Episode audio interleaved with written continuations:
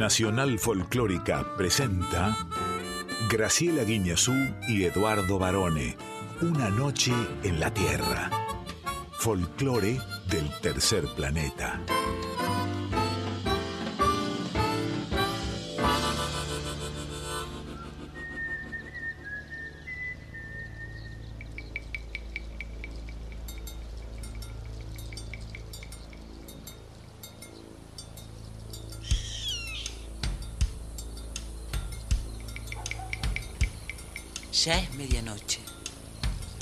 Aire vibra con los sonidos de un planeta que respira música.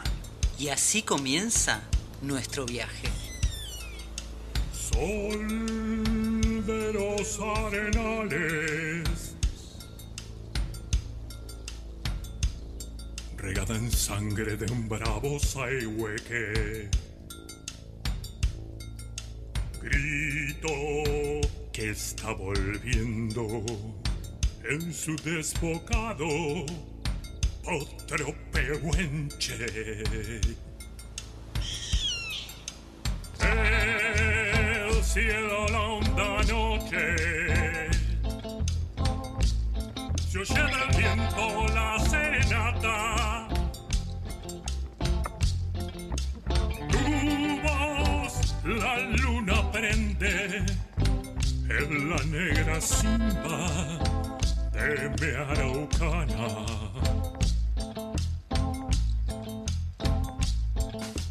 Aguas que van, quieren volver.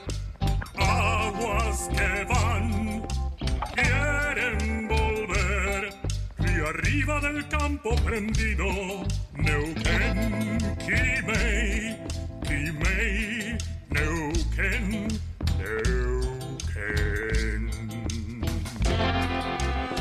Muy buenas medianoches, muy buenas madrugadas, bienvenidas, bienvenidos. Aquí estamos la profesora Graciela Inés Guiñazú. Muy buenas noches, profe. Muy buenas noches, estimado Lic Eduardo José Barone. ¿Cómo estás? Muy felices de comenzar este nuevo viaje en vivo por la música que ilumina, podríamos decir. Todo eh, brilla, Barone, todo. El folclore del tercer planeta.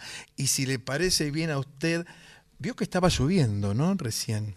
¿Usted trajo paraguas, profesora? No traje nada porque le desconfié, podés creer al pronóstico. ¿Galochas? Nada, y un chaparrón. ¿Piloto Perramus? No. Nada trajo nada. Nada. Pero ¿cómo puede ser? Se vino así nomás. Este papelito para taparme la cabeza. Hay una gente que cuando llueve, claro, se pone un diario en la cabeza y corre, ¿no? Corre como si con eso no se mojara. El diario te moja, eso desde ya te digo. Y además mancha, porque uno queda impregnado de noticias. Dice, por ejemplo, ahí viene el paro de transporte. Y es el tío que está bajo la lluvia.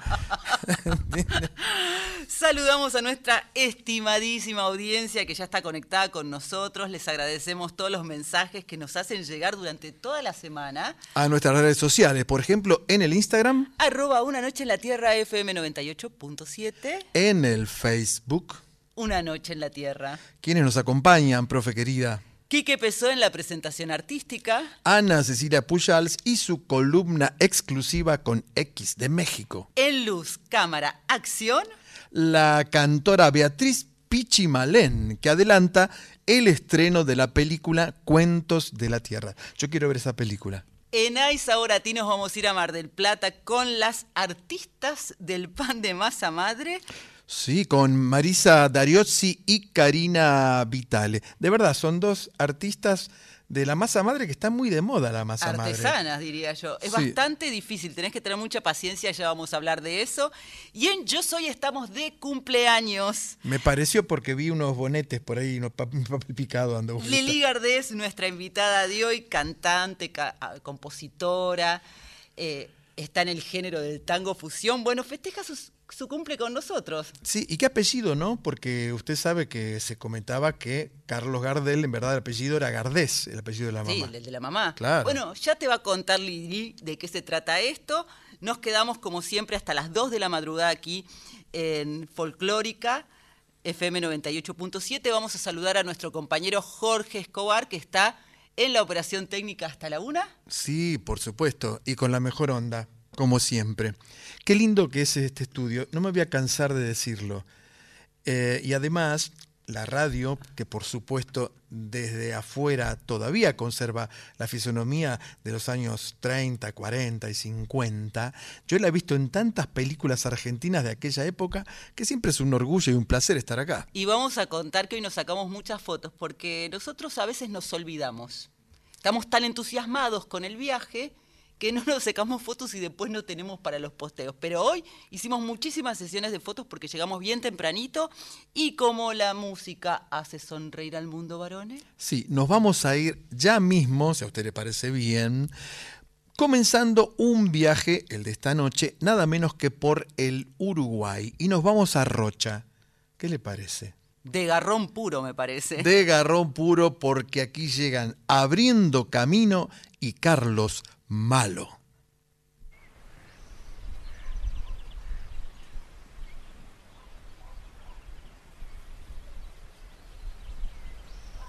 ¿Qué haces, mijo? ¿Vas para allá? Sí, loco. Bueno, vamos que te llevo.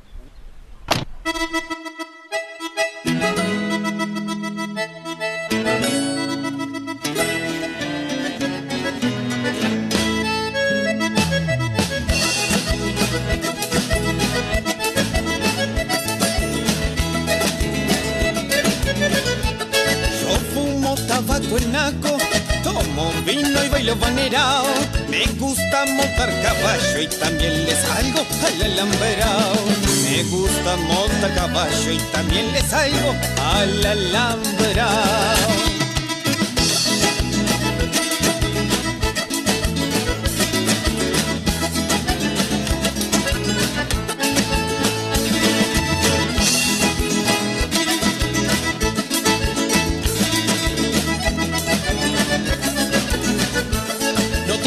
Por parrandero.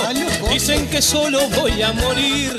Pero eso a mí no me importa, pues parrandero voy a seguir. Pero eso a mí no me importa, pues parrandero ¡ja! voy a seguir.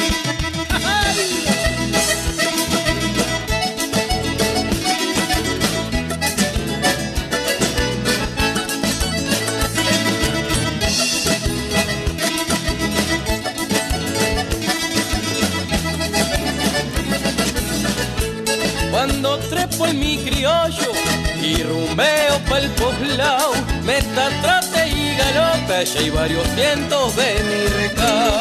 Meta, trote y galope, allá hay varios cientos de mi recao.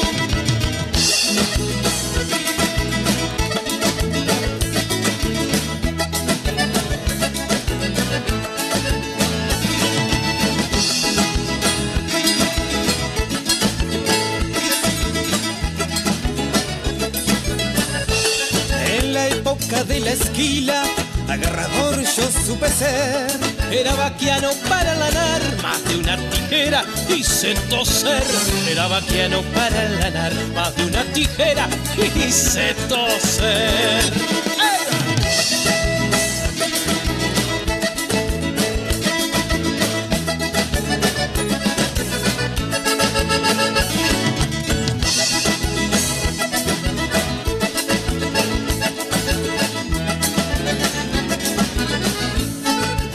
Soy de garrón duro y de cuero bien galopeado. Tengo mi china, tengo mi rancho y ya no bailo más banerao.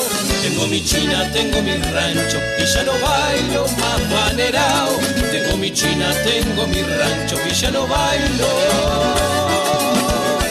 Y ya no bailo más banerao. Estábamos escuchando De Garrón Puro por los Abriendo Camino con Carlos Malo, desde Uruguay, con todo el acordeón. Usted me decía en una charla que hemos tenido antes de arribar esta noche a la radio, que está como muy de moda el acordeón, ¿verdad? El acordeón y el bandoneón, Sí. que tiene sus diferencias. Yo eh, veo que cada vez más chicos y chicas muy jóvenes, desde niños, están aprendiendo a tocar estos instrumentos que, aunque dicen que cualquiera lo puede tocar, uno a priori piensa que no. Y esta banda abriendo camino es sencillamente extraordinaria. Alfonso Martínez es el acordeonista y líder de la banda. Maximiliano Techera, Cristian Martínez es el baterista. Eh, Cristian Ramírez en el bajo, Leo Lemes sonidista y Esteban Soler en guitarra. Y ellos han recorrido buena parte del mundo. En el caso de Martínez, representando a Uruguay con su acordeón, estuvo en Europa. Los temas son propios y bueno, le ponen como un ritmo muy especial. Sí, porque dicen que incluso tiene cierto, cierto sabor brasileño. Y es verdad, ¿no? Por ejemplo, la música de los gauchos, la música del sur del Brasil, es bastante similar a lo que estaban haciendo recién los Abriendo Camino. Y eso tiene una explicación. A ver, explíqueme. Porque los Abriendo Camino son de Rocha. Y Rocha bueno, está... usted, usted también derrocha. Sí. Yo la vi derrochando. Derrocho alegría. Eh, que está bien al norte, o sea, en el límite casi con, con Brasil. Y Carlos Malo es folclorista y hace bailar con estas polcas y la música rural que fusiona con elementos más modernos. Pero son súper alegres. Sí, absolutamente. Ahora, después de esto, nos vamos a ir a nuestra sección de cine, de Luz Cámara Acción, por supuesto. Pero yo le quería mm, eh, contar, a mí me gusta contarle cosas, A ver, profesora. varones. Mi papá tocaba el acordeón. Mi papá era acordeonista. ¿De verdad? No, ¿cómo se iba a hacer de chiste? No Sacaba sé. el acordeón y tocaba. En las reuniones familiares, éramos 33 italianos, imagínense, eh, él llevaba la verdulera. La verdulera se le decía a esa acordeona porque la utilizaban los italianos que vendían verdura en el mercado del abasto en la década del 10, del 20, del 30, etc. Entonces él tenía una acordeona y después que se comía la pasta yuta y el lechón y todas las cosas que se comía, el bacalao, todo eso, eh, sacaba La la- polenta. Sí, sí, sí, todo, porque éramos muchos. Entonces eh, él, Pepe, sacaba el acordeón del estuche y se ponía a tocar. Eh, y él no sabía tocar, pero igual se las ingeniaba y tocaba algunos pasodobles. Eso le iba a preguntar, ¿qué Sí. solía tocar? Sí, sí, sí. sí. Cantar no. No, no, cantar estábamos todos los otros italianos que cantábamos, por supuesto. Ha llegado el momento de una sección que nos gusta muchísimo. En este caso es el adelanto de un estreno exclusivo de una película que está buenísima porque ya la hemos visto. Estamos listos para luz. Cámara, Acción. muy bien.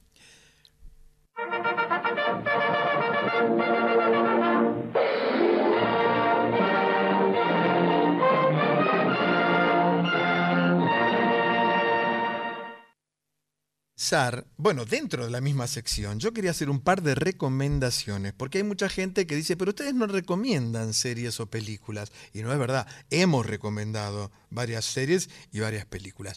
Una película que a mí me gustó particularmente, aunque trata un tema muy duro y muy dramático, es la chilena 1976. Creo que usted la vio y de hecho me parece que usted me la recomendó. Sí, la vi, me parece una película excepcional. La vamos a después, eh, si te parece otro día tal vez, Sí, la contamos un poco más ampliamente, porque también tengo series para recomendar. Ajá, ¿series serias o series...? No, de todo un poco. Pero ya está lista para contarnos acerca de esta película Cuentos de la Tierra, Beatriz Pichimalén, Can- cantora. sí, cantora argentina, pero ella es de origen mapuche, tataranieta, por vía materna del cacique Ignacio Coliqueo. Y esto es lo que nos dijo. Mari, Mari, Graciela, acá Eduardo. ¿Y qué tal, Beatriz Pichimalén Piñán? Hola, a modo de saludo, Graciela y Eduardo. Soy Beatriz Pichimalén.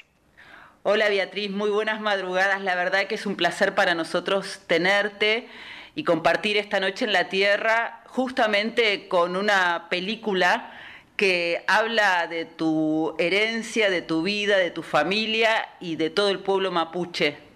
Cuentos de la Tierra. Bueno, muchas gracias por esta por este espacio, Graciela y Eduardo, pero es bueno decir que además esta es una muy buena hora para conversar porque nace el día, nace la palabra y a veces el requiduán, como decimos, el pensamiento puede estar más claro también, ¿no? Empieza a aclararse como cuando el día empieza. Así que me hace muy feliz eh, cantar y hablar en estos horarios, aunque quizá a la vasta audiencia de ustedes les parezca a lo mejor como siempre trasnochado y nada más. amanece, que no es poco, dice el refrán.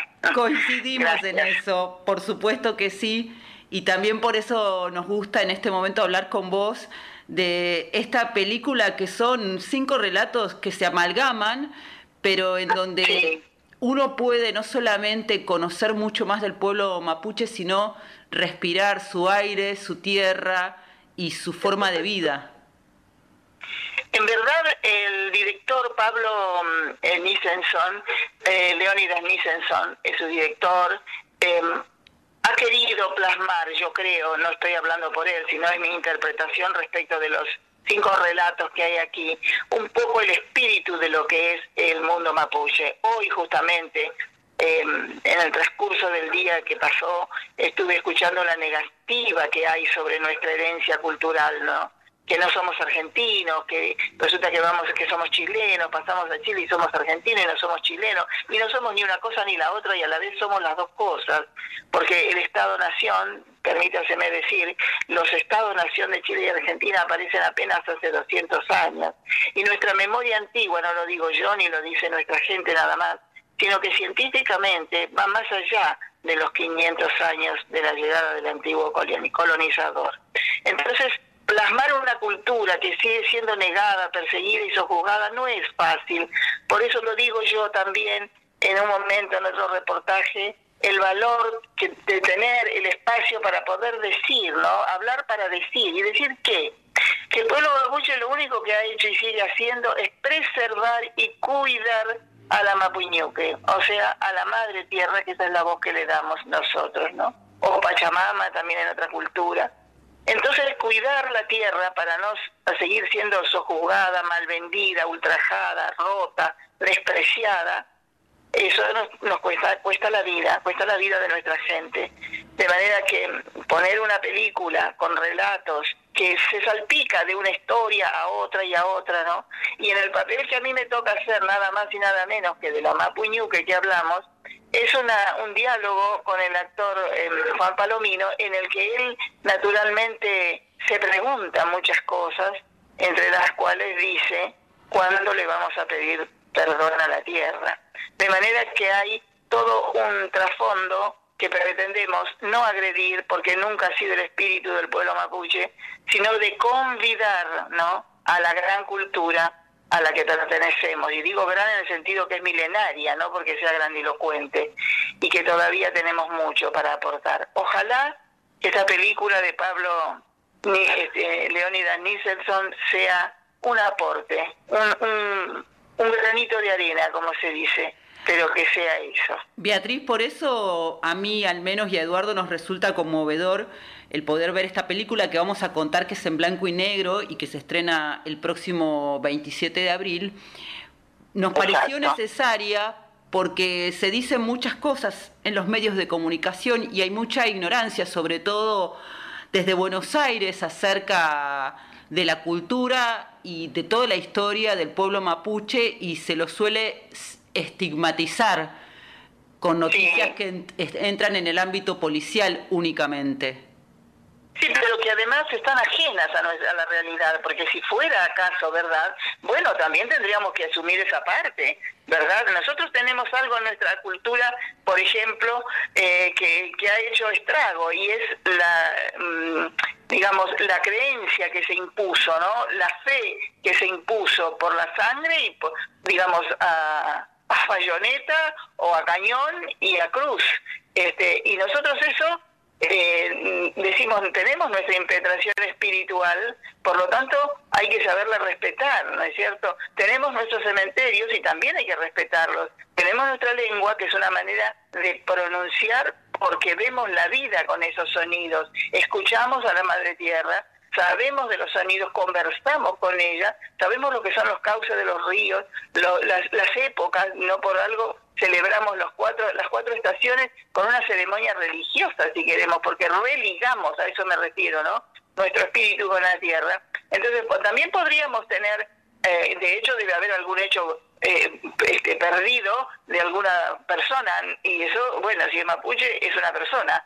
Pero lo que quiero decir es que todo lo que se relaciona de la manera tan, de una, con una ignorancia supina, bueno, a mí me, produce por un lado mucha indignación y por otro lado mucho dolor, porque lo que a mí me pase es, no es relevante, pero lo que le pase a un pueblo y lo que engañar a toda una nación para decir cosas que al final, como siempre la verdad va a salir a flote, eh, va a ser tarde, va a ser tarde, de manera que a mí me interesa particularmente, más allá de declarar los atropellos y las injusticias, particularmente dar a conocer lo que el pueblo mapuche tiene para compartir, como decíamos, y en los relatos, cuentos de la tierra, en estos relatos es una buena manera de convidar, yo creo. Por eso me sumé también, ¿verdad? Porque es un proyecto, fue un proyecto maravilloso, ahora ya eh, consustanciado, eh, llevado a la realidad, convertido en película. Es una película, eh, sí, es una ficción, pero no tanto, digo yo, porque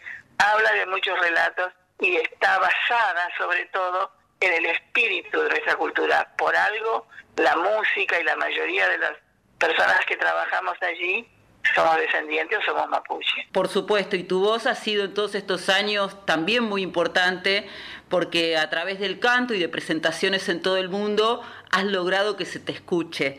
Y por eso te queríamos pedir para cerrar esta charla, compartir una canción tuya, por supuesto que, que nos provoque y que te provoque algo. Bueno, en la película hay una canción justamente eh, que yo interpreto, que es la canción del Pehuen. Y em, es una, una composición que hice justamente eh, en una época en la, cordillera, en la precordillera, estaban allí los pehuenes conocidos como árbol de la araucaria, y allí va nuestra gente a veranar y también a cosechar el fruto que da ese pehuen, que es algo así parecido a un, eh, podríamos decir, bueno, es un fruto que tiene muy rico y muy alimenticio, ¿no? Em, de manera que yo cosechaba ese fruto con, mucha ufarosa y entonces una papá y como decimos una abuela me dijo a mí, eh, no es cuestión de llevar nomás, ¿no? Y ahí yo dije, ¿y por cómo? ¿Por qué? Claro, me dijo, algo tiene que darle al árbol, le está dando el fruto, usted entréguele algo. Y yo pensé, ¿y qué le puedo dar? Yo no traje nada ni siquiera una lanita, no tengo ni un pañuelo para darle a una rama. ¿Qué le puedo entregar? Y me dijo, cántele, cántele, po. Y entonces empecé a decirle que gracias por este fruto, gracias porque nos da la vida, gracias por el alimento y además me trajo a la memoria los relatos de la abuela Manuela Meliqueo, que ella siempre me contó de qué manera su familia no pereció cuando fueron encerrados en un corral de fuego en aquellas persecuciones mal llamadas campaña del desierto, sus abuelos. Y dijo, habían, pisaban algo que se movía y era el niliú, el fruto del pehuen. Y ahí probaron la gente con hambre y se dieron cuenta que era alimento, que era comida, cómo lo salvó en Guiliú, cómo no, cómo no agradecerle, digo yo. Así que bueno, después hubo una composición, un arreglo, y eso está en la película, el canto al pehuen. Acui ma pomei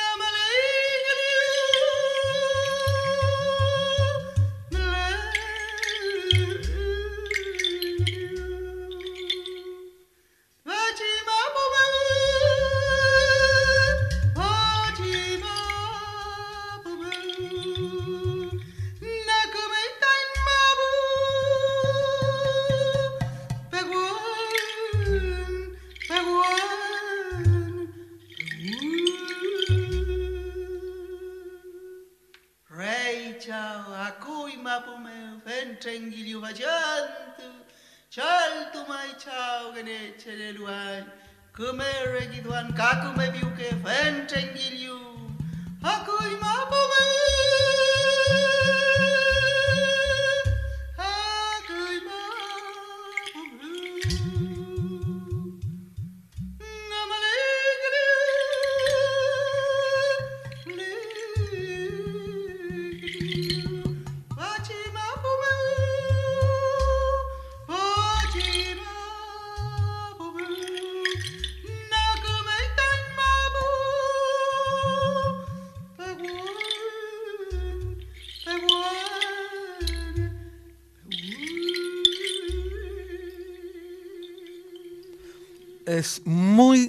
difícil escuchar a Beatriz Pichi Malén sin sentirse muy emocionado, profesora.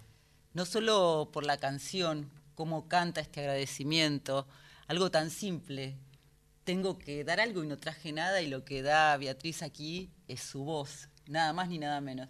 A mí me emociona, pero no te lo digo como para quedar bien, sino porque también me emocionó mucho la película.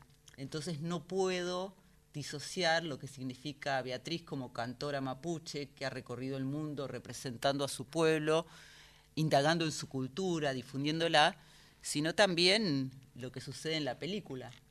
A mí me gusta muchísimo cómo habla, cómo ella va narrando, cómo canta estas canciones y esa voz que, que también trae la fuerza de otras muchas voces, por supuesto originarias de, de su cultura, sobre todo cuando ella habla de la tierra, en qué términos habla de la tierra, ¿no? Es que en realidad eh, justamente nos contaba acerca del desconocimiento y cuando uno desconoce estigmatiza. De eso se trata a veces, in- intentar no hablar por hablar. Viste que nosotros somos muy de hablar por hablar, no vos varones y yo, digo No, en general. nosotros no, por supuesto. No, nosotros no.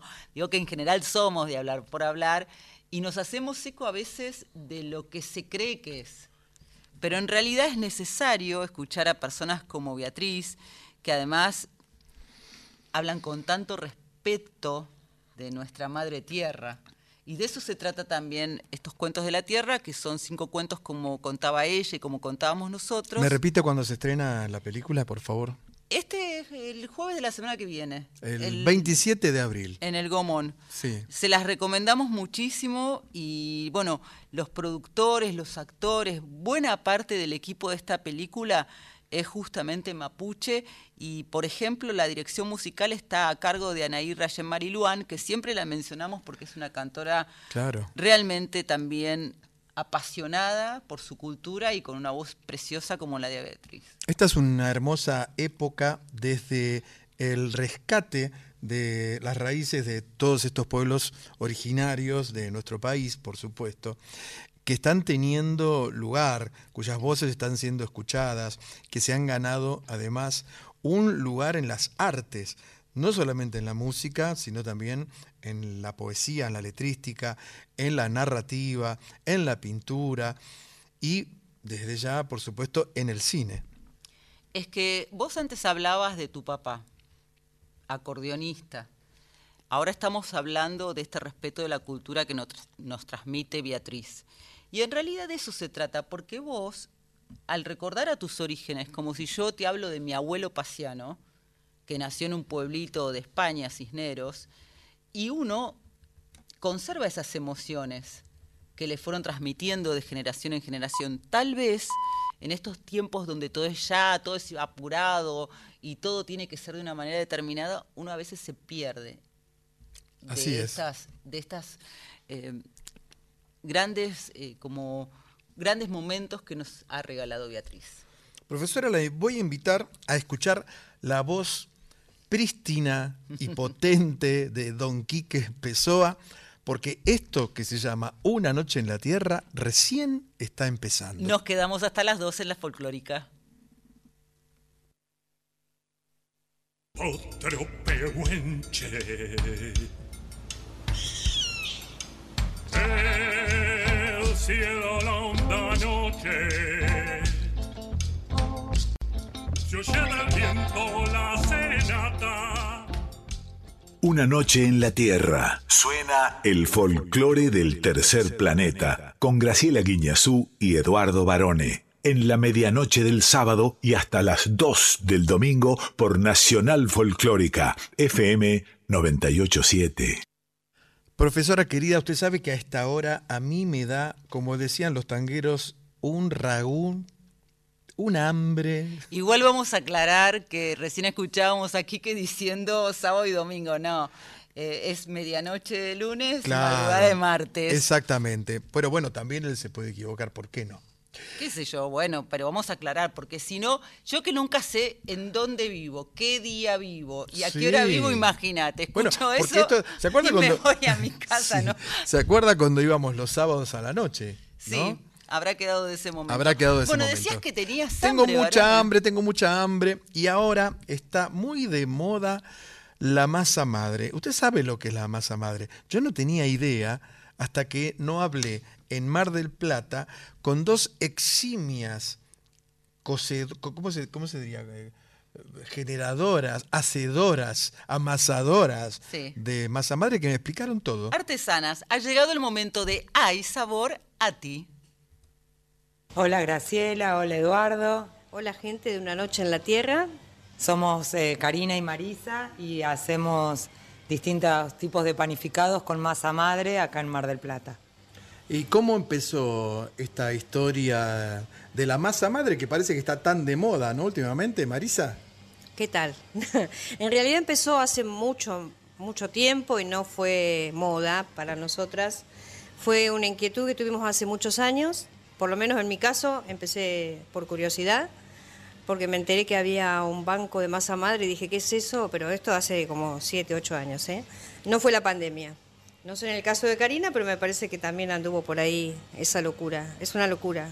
Es, es muy lindo porque es, eh, está vivo, te- le influye el estado de ánimo nuestro, tiene su estado de ánimo propio, le pasan cosas con el clima, con la humedad y tenés que estar alimentándola y es como un hijito que después haces el milagro del pan.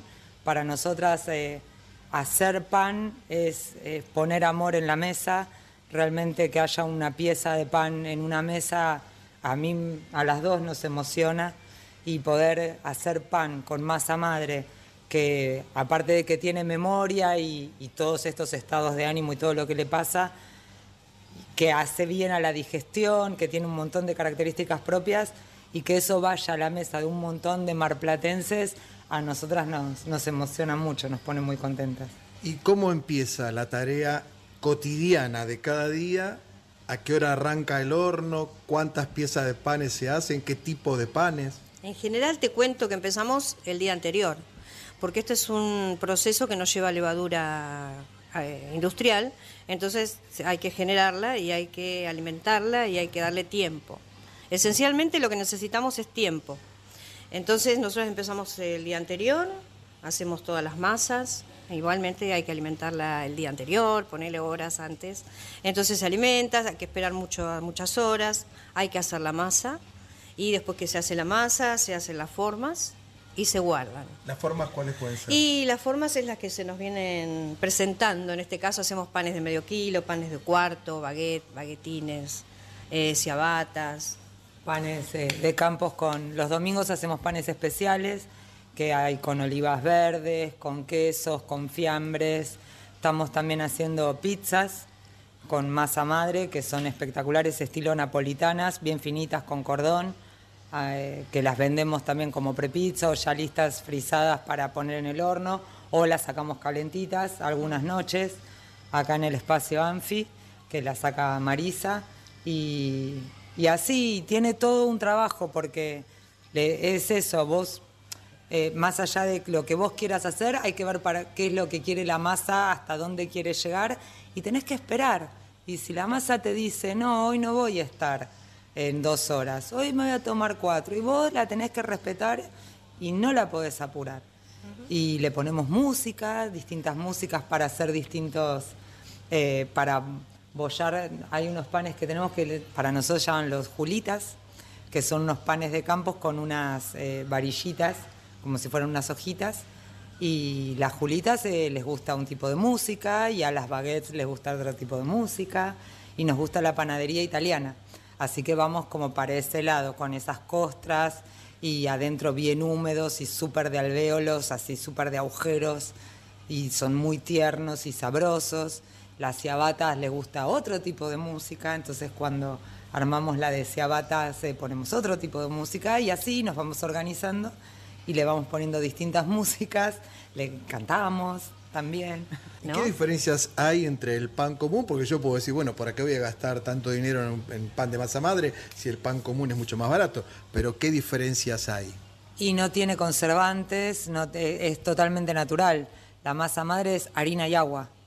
Eh, por eso se llama masa madre, porque vos haces una primer masa que de esa masa vas a hacer más masas. Depende de la hidratación que tengas, tiene distintos nombres, pero siempre es la misma base. Y te- se digiere diferente, tiene una acidez diferente. Eso es, perdón, ¿eh? por el tiempo que lleva la masa en la heladera. Vos te comes un pan hecho en media hora, viste que normalmente las panaderías o, bueno, uno en su casa hace un pan en media hora, lo comes. Lo dejas leudar y lo comes. Pero el, el gluten se sigue desarrollando dentro tuyo. Entonces es lo que te inflama, lo que te hincha, lo que te, viste, te sentís pesado. Este gluten se desarrolla en la heladera. Entonces tenés un día, por eso se fermenta en frío y se guarda todo un día. Entonces ese proceso hace que cuando vos comes ese pan o esa pizza, eh, ni te das cuenta, o sea, las comes y no te hace mal, es liviana, se digiere mejor. Ahí hay una característica importante a la salud, ¿no? ¿Y qué sentís, Marisa, cuando amasás? Ah, me- soy feliz. soy feliz. Me encanta. Eh, es como una pasión, ¿viste? Porque además te vas, te vas metiendo en un mundo donde te lleva, te lleva y tenés que investigar, tenés que aprender, tenés todos los días probás. Ahora estamos probando qué pasó hoy con la, con la masa madre, qué pasa cuando la alimentamos, a qué hora vamos a cocinar. Entonces estamos todo el tiempo pendientes, pero a mí me da mucho Pod- placer. También podés jugar con las distintas harinas. Se usa harina orgánica, precisamente para que sea más natural todavía. Y hay distintas harinas orgánicas. Entonces vas probando con distintas harinas y ver cómo queda y para dónde va y si te gusta la acidez. Y vas viendo. No por nada en pandemia tanta gente se puso a hacer por- eh, masa madre y pan porque tenía tiempo porque esto necesita tiempo. Y es algo que uno perdió con la corrida de la vida cotidiana, dedicarle tiempo a las cosas. Y a estos panes hay que dedicarles tiempo. Y el tiempo es lo más valioso que tenemos. El tiempo no lo recuperas. ¿Podrían dar algunos tips? Yo quiero cocinar Tiempo. en casa masa madre. ¿Qué tips le podemos dar? Y paciencia. Tiempo, tiempo, dedicate el tiempo, tomátelo, eh, dejá el celular o solamente usarlo para mirar videos tutoriales que hay un montón y muy buenos. Y tomate el tiempo, agarrate un libro, hacete un mate, pero no la apures. Eh, mezclá partes iguales de harina y de agua, revolvelo, ponelo en un frasquito, dejalo en la alacena al día siguiente. No sé, si usaste 50 y 50, poné 25 y 25, mezclalo y dejá así siete días. Y va a empezar a crecer. Y ahí después podés hacer el pan, pero tenés esos siete días. Y dejala, dejala ahí. Y un tip que me enteré es que hay que ponerle un nombre. Que no, yo no lo sabía. Sí, claro, la mía tiene nombre desde que se, se creó. Eh, igualmente te cuento, yo probé varias veces hasta que salió una buena, ¿eh? No es que todo es así nomás, ¿no? Eh, te lleva tiempo, pero o sea, fracasás y vuelves a empezar. Hasta que se convirtió en Julia. Mi masa Julia, madre se llama más Julia. ¿La tuya? Dona. Dona. ¿Por, por algo en especial? Las abuelas. Donata, claro, Donata, que es la abuela de, de Martín y Claro, la abuela, abuela de- que fue la que nos metió en el mundo de la cocina. Mi abuela italiana, ¿no? Hacía todo. Para terminar, ¿qué te enseñó la masa madre? Eh, a ser paciente y a ser ordenada, por ejemplo. Pues yo soy un poquito caótica, pero estás obligado a ser riguroso eh, con los tiempos.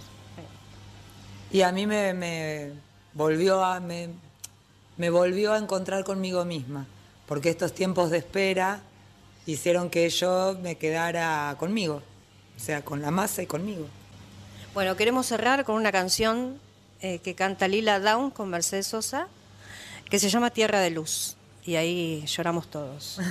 Bueno, muchas gracias, Marisa y Karina. Gracias Eduardo, gracias, Gracias. Graciela.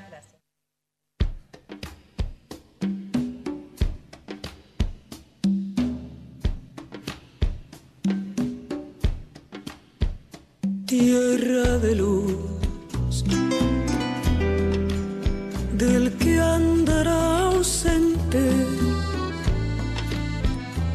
Oigo tu voz, que llora el acordeón. Avisa a tu mamá que aunque esté muy lejos, en este rinconcito yo la he de recordar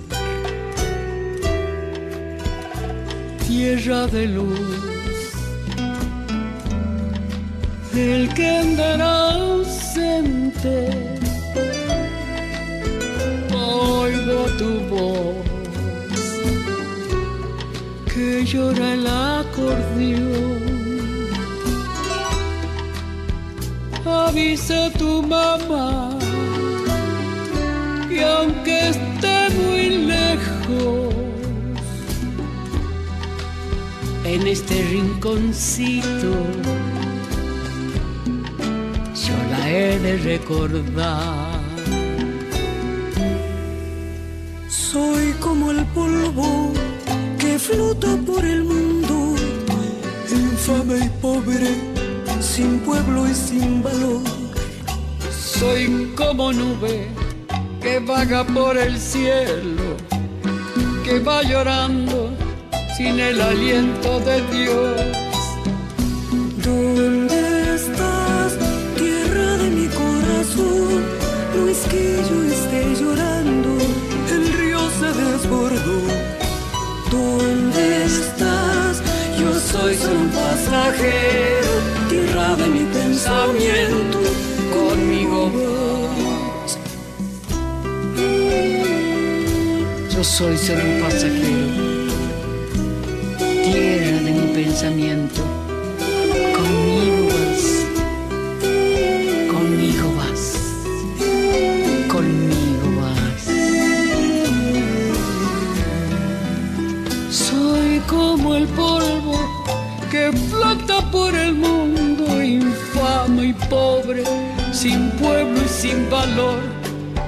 Soy como nube que vaga por el cielo, va llorando sin el aliento de Dios. ¿Dónde estás, tierra de mi corazón? No es que yo esté llorando, el río se desbordó.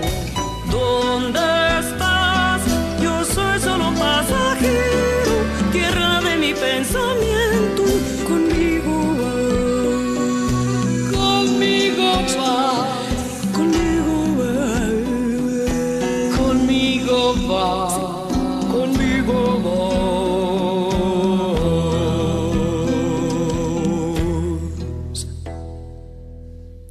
Estas dos voces e increíbles estas dos mujeres que estábamos escuchando. Mercedes Sosa junto a Lila Downs, la mexicana Lila Downs junto a la argentina Mercedes Sosa haciendo Tierra de Luz. Hemos hablado bastante a lo largo de este comienzo de año, en estos meses, de Lila Downs, porque estuvimos a recordar no solamente en Buenos Aires, en Argentina, sino en Una Noche en la Tierra, con una extraordinaria entrevista que le hizo el Lick Barone.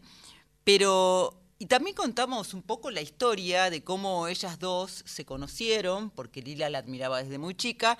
Tierra de Luz es una canción de Lila y de Paul Cohen que grabó con Mercedes Lila, pero a la distancia, no estaban juntas. ¿Viste la magia de la tecnología? Se usa no? mucho eso. Por supuesto. La grabaron en el 2008 y fue incluida en el disco Ojo de Culebra de Lila eh, de ese mismo año. Sí, eh, qué bueno que fue el show de Lila Downs cuando lo vimos en el Coliseo, fue en el Teatro Coliseo. Eh, increíble, increíble la lista de temas, increíble la banda. Y ella que venía de un duelo, porque usted nombró recién a Paul Cohen, que precisamente era su marido, que falleció en diciembre del año pasado. Y así todo Lila hizo un show increíble, impresionante, y bueno, esa fue su manera de exorcizar el dolor. Siempre uno tiene las maneras de exorcizar las penas. En el caso de Lila lo puede hacer a través de la canción y de la composición, como vos decís, fue un show muy bonito, que estuvo invitado León Gieco en vivo. Con Mercedes, además de grabar Tierra de Luz, grabaron Razón de Vivir en una versión que fue incluida en el disco Cantora 2. Dicho esto, varones, Dígame. te agarré con las manos en la masa. Sí, estas dos mujeres saben muchísimo, ¿no? Te enseñaron. Me enseñaron. eh, eran Marisa Dariozzi y Karina Vitale, ambas dos desde Mar del Plata.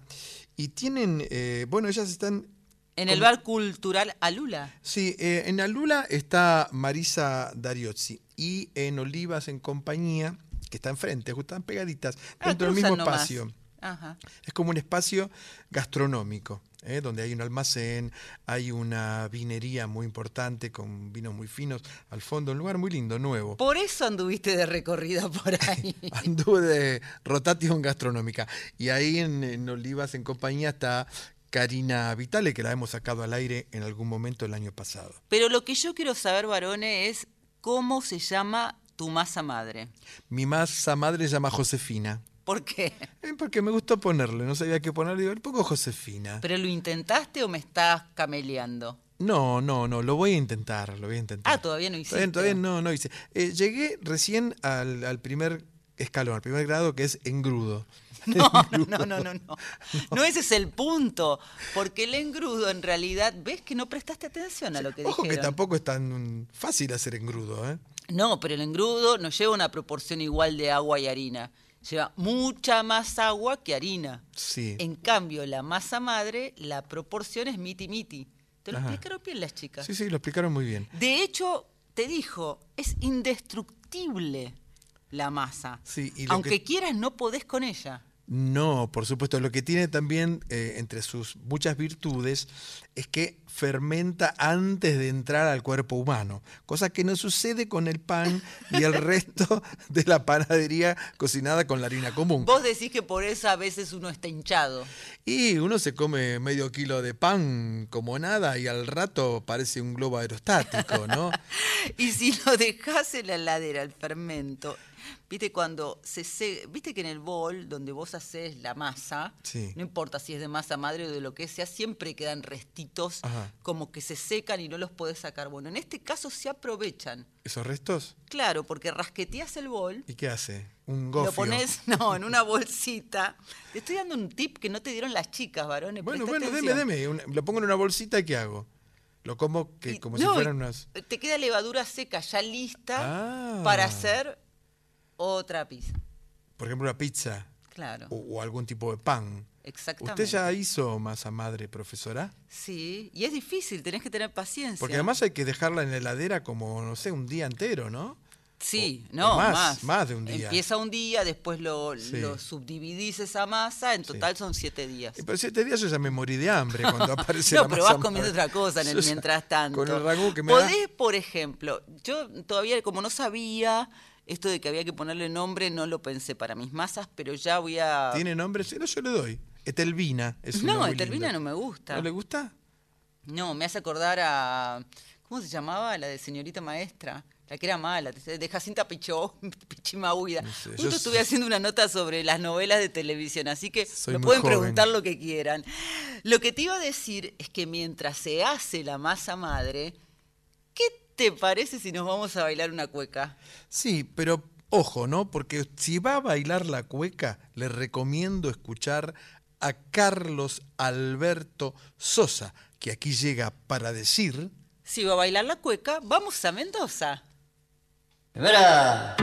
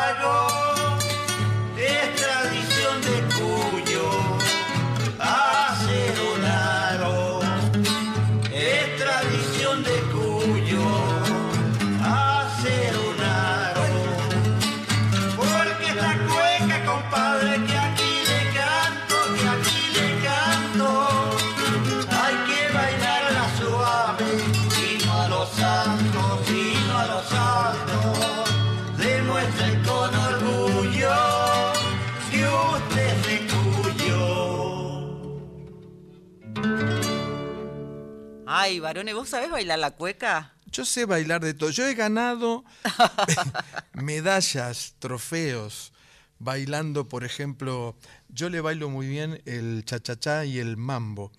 Eh, entre tantas otras danzas rítmicas de nuestro continente americano. ¿Y qué tiene que ver con la cueca? Nada. Bueno, no, con la cueca, pero yo me la ¿Pero animo, ¿eh? comparte algún tipo de, de paso para vos? No. Sí, sí.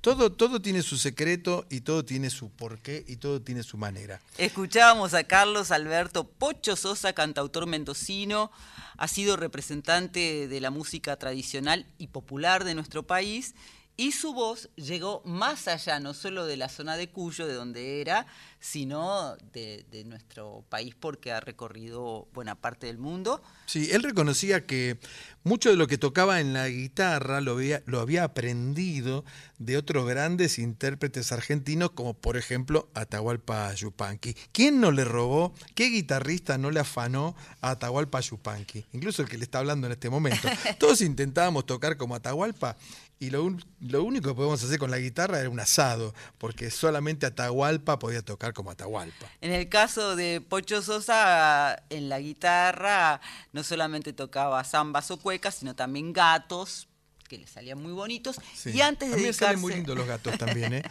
Yo los hago con la tijera. ¡Ay, no! Este, no, con el papelito así, gatitos. Pensé que ibas a contar. Bueno, iba a decir que antes de dedicarse completamente a la música, era un trabajador bancario. Ah, mire usted, Y ahora lo que quiero decir en Una Noche en la Tierra dígame.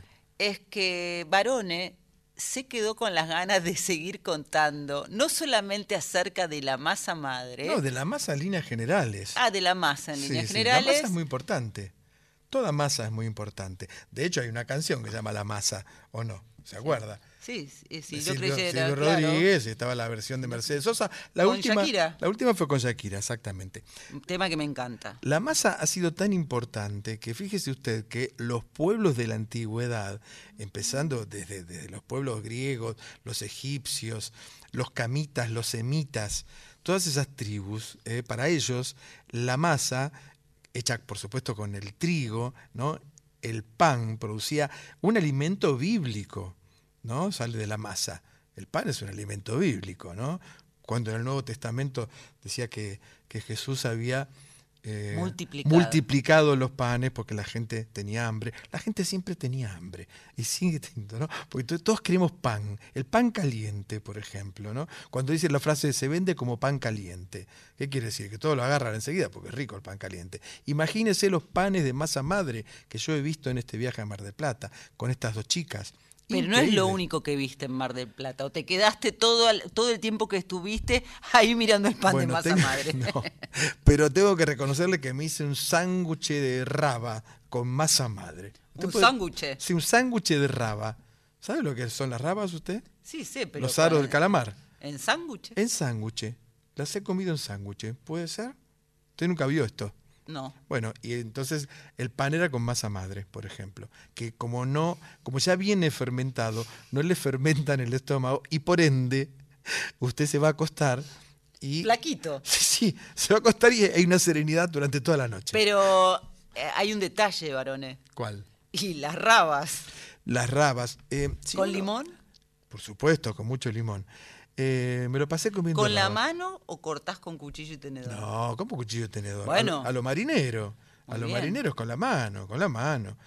Eh, porque además, uno nunca se cansa de comer rabas. Y si se llega a cansar, puede jugar a la sortija, por ejemplo. Yo tengo una anécdota con unas rabas en Rosario. Ajá, Rabas en Rosario. Sí, Si bueno, no hay ¿qué calamares en Y Rosario. bueno, pero comí- estábamos comiendo rabas. Fuimos co- para el Día de la Bandera, te estoy hablando hace unos siete años, ocho años, eh, un poquito más tal vez, porque Caterina, mi sobrina, una de mis sobrinas, la hija de mi hermana Patri, era chiquita, eh, que estaba muy de mal humor, Caterina, y habíamos ido con Patri, Caterina y mi mamá. Ajá. A Rita la queríamos llevar a San Nicolás y después nos hicimos una escapada un poquito más allá a Rosario. Sí. Nos fuimos a comer rabas. Y con Patri estábamos a charlar. Y, a- y Caterina se atoró con una raba. Pero nosotras no nos dimos cuenta y Rita nos hacía señas y nos quería interrumpir. Bueno, casi terminamos en el hospital. Es decir, consejo, no coman rabas a las apuradas o por lo menos estén con personas que le presten atención. Qué extraña fantasía nos hace creer que porque uno está a la vera de un río puede pedir en un restaurante rabas. No existe eso, las rabas son del mar, es el calamar que se agarra en el mar. Usted está en Rosario o acá mismo en, en- en Buenos Aires y pide rabas. No son de acá esas rabas. Pero te dije que fue hace muchos años, yo dije seis, no me equivoqué, hace más de diez. Y en todo caso, yo no tenía en ese momento la cultura gastronómica de la cocina de referencia, kilómetro cero, de cercanía, que quiere decir justamente consumir en cada lugar lo que la naturaleza te da. Ah, por eso, entonces yo tengo razón. En Sí, Rosario no varón. rabas. En Mar del Plata me lo pasé. Tanto con mis rabas que yo creo que me, convertí en el hombre raba. En un momento creo que estaba rodando yo. Y ya me miraban como para comerme. Eh, Vamos a hacer una cosa, si a usted le parece, profesora, en esta noche aquí en Radio Nacional Folclórica, que es la 98.7, vamos a escuchar la voz aterciopelada de Quique Pessoa. Y lo que viene después viene desde México. Atención, por favor. Nos quedamos hasta las 2.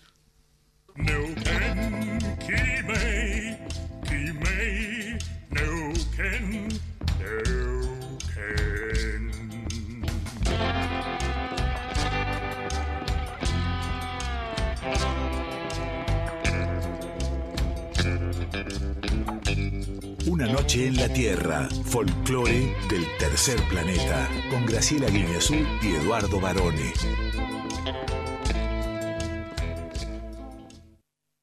Profesora llega desde el norte del continente batiendo palmas y matracas, porque allá usan mucha matraca en México, por ejemplo. Llega nuestra columnista exclusiva Ana Cecilia Pujals para ser con X de México.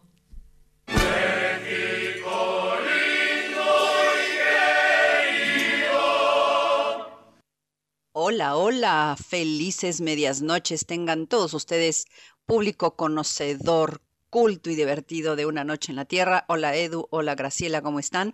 Y bueno, saben que para hoy escogí un tema del que realmente muy poco se sabe o tiene muy poca proyección a nivel masivo con relación a la cultura mexicana. Y me refiero a la poesía. Pero la poesía encarnada en un, en un personaje que se llama Rojo Córdoba, eh, que está definido, a ver, es un slamero, slam. Él es pionero del slam poetry, del spoken word en México. Eh, se le, obviamente es poeta, es actor, es gestor cultural, ya es leyenda, se le considera mago, es performer.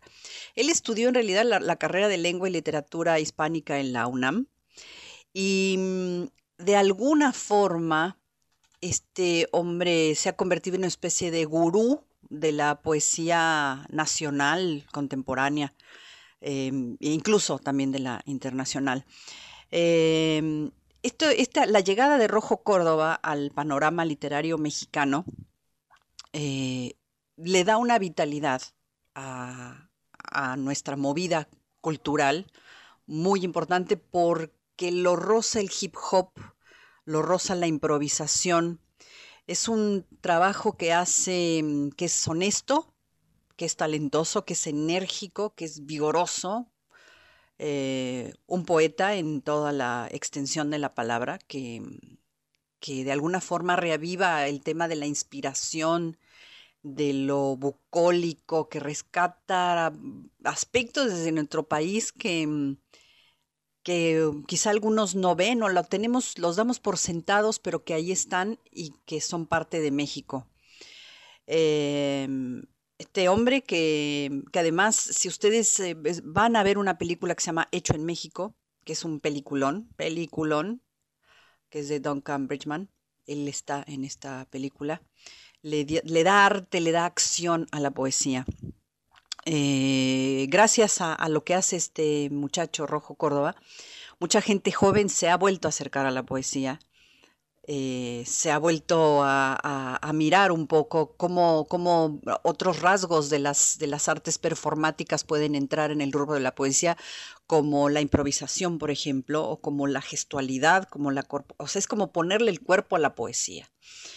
Em, realmente ha, realizado y organizado cientos de eventos de slam en México y ya lo están ya se está internacionalizando, lo, han visibilizado en otros países y es de una exploración constante, constante, constante.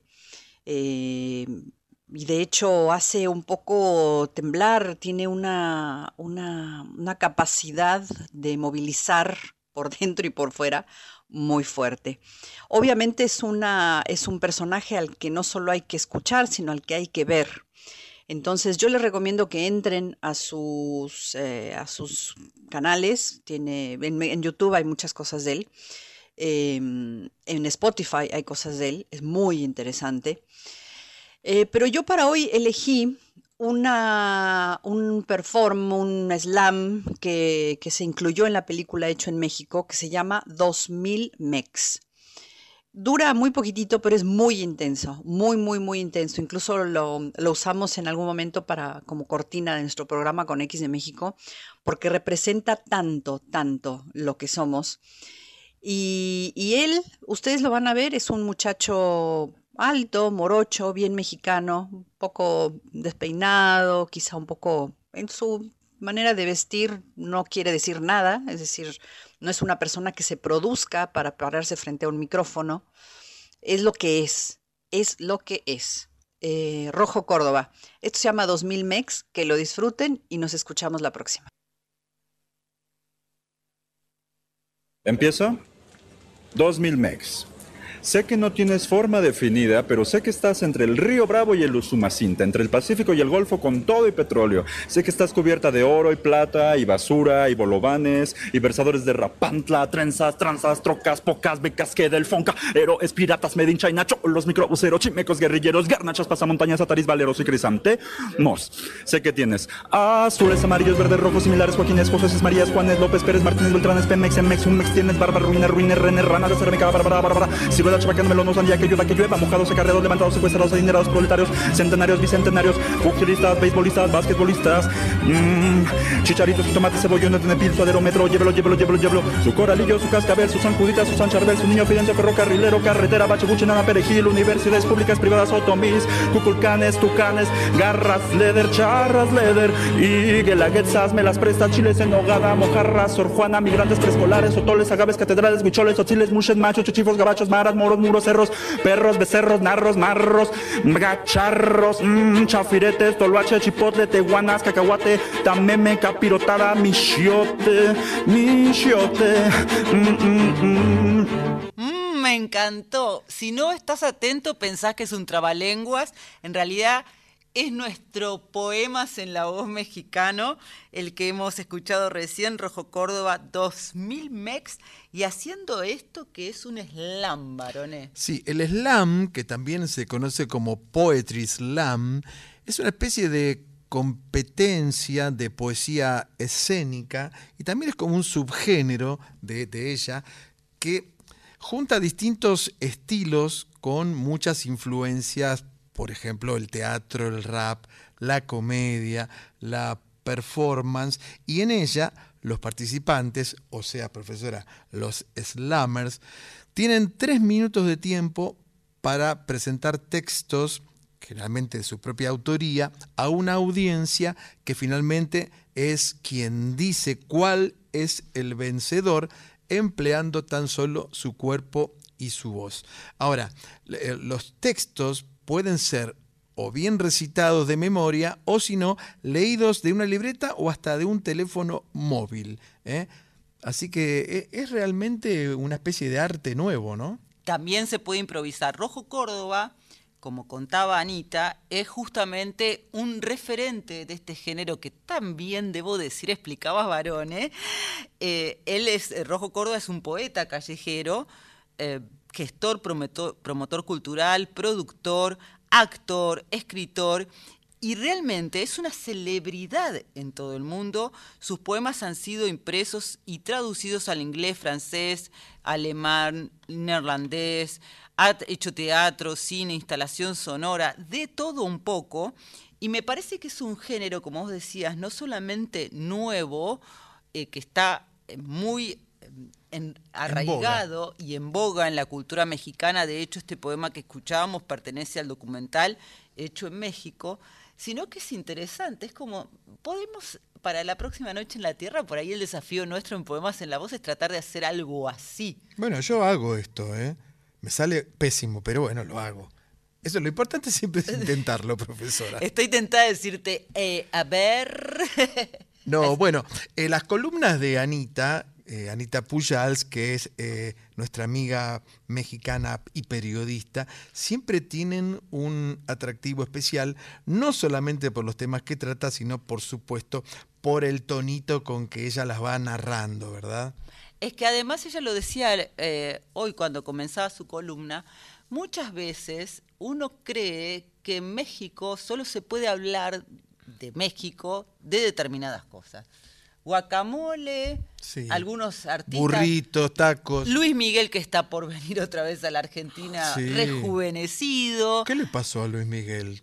Es el hijo de él mismo, parece. Sí, lo picaron muchas avispas. ¿Te acordás cuando se decía eh, que alguien que se rejuvenecía Sí. artificialmente lo picaba una avispa? Pero la cuestión, volviendo a Anita, es que hay tanto por conocer y por explorar.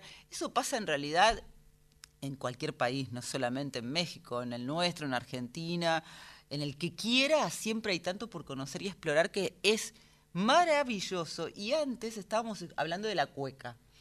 Si hablamos de la cueca, pensamos en nuestra región de Cuyo y pensamos en Mendoza, pero también pensamos en Chile. Pero no vamos a escuchar una cueca, pero sí nos vamos para Chile, varones.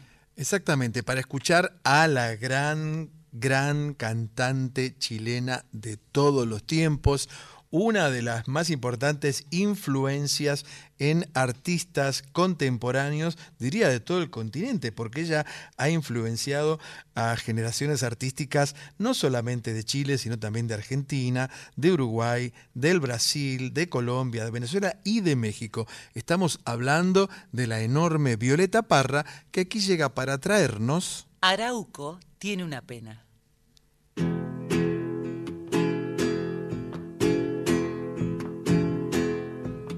Arauco tiene una pena que no la puedo callar.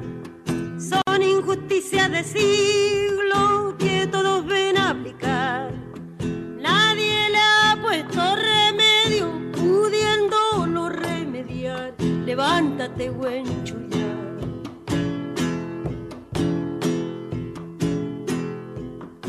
Un día llega de lejos, escufe conquistador buscando montañas de oro que el indio nunca buscó.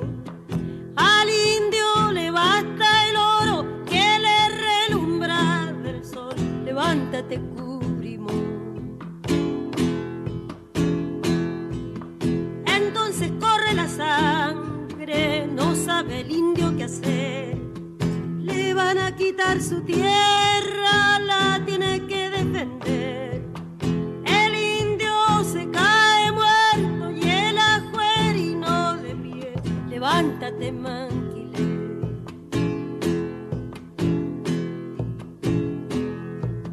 ¿A dónde se fue el autar? Perdido en el cielo azul. Y el alma de Galvarino se la llevó el viento sur.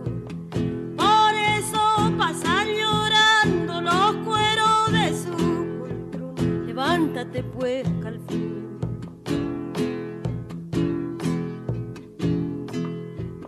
Del año 1400 que el indio afligido está.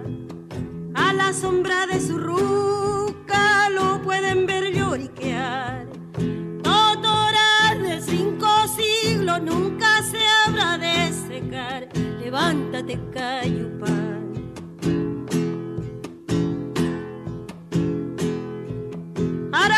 Tiene una pena más negra que su chamal.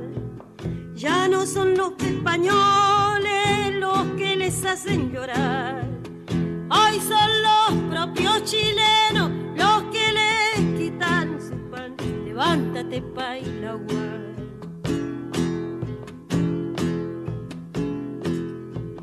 Ya rugen la votación, se escuchan por no dejar. Pero el quejido del indio, porque no se escuchará. Aunque resuene en la tumba la voz de Caupolicán, levántate, buen chullar.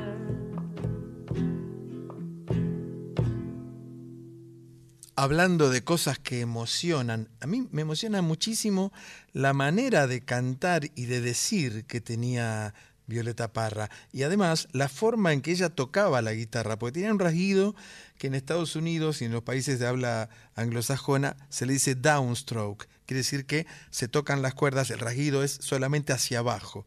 ¿eh? La, la mano peina la guitarra siempre hacia abajo. Y ella lo hacía de una manera muy folclórica, pero muy personal también. Y esta canción que vos hablabas de emociones, por supuesto, a uno lo conmueve porque además tiene una historia muy bonita atrás. ¿Me la cuenta, profe? Sí, primero te voy a decir que Arauco tiene una pena. Esta versión que escuchábamos, y es un tema de la autoría de Violeta Parra, pertenece al disco Canciones Reencontradas en París de 2014 que fue publicado por la Fundación Violeta Parra, esta versión que estábamos escuchando. Y la historia comienza en el invierno de 1957, cuando Violeta, que murió 10 años después, retorna a Chile, luego de 30 años que no había estado allí, a Lautaro, que es una pequeña ciudad de la Araucanía, donde había vivido de pequeña. Y justamente cuando estaba ahí, eh, ella conoció a, a la comuna, en la comuna a Lautaro, que era un líder mapuche, que resistió a la colonización.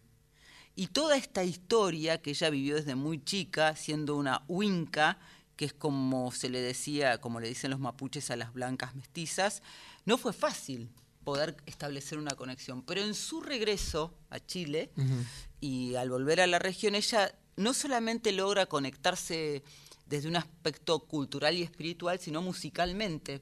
Y grabó como 40 canciones y 80 minutos de grabación.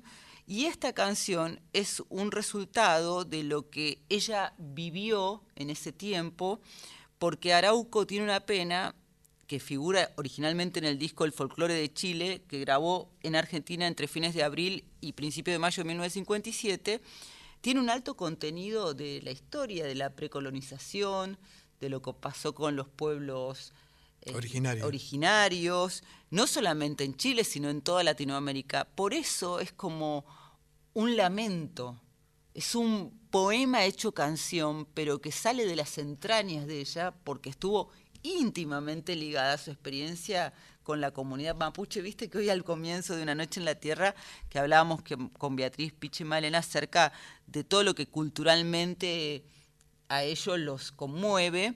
Y en el caso de, Violeta fue tan importante esta experiencia que inclusive cambió su forma de componer, porque ella antes hacía otro tipo de canciones. Yo voy a aprovechar para volver a recomendar la película Violeta se fue a los cielos, una película chilena que se estrenó el 11 de agosto de 2011, dirigida por Andrés Good. Se puede ver en varias plataformas de streaming. Violeta se fue a los cielos, que fue filmada en Chile, en Francia y en Argentina. Y le voy a recordar que trabaja un gran actor argentino ahí en esa película, que es Luis Machín.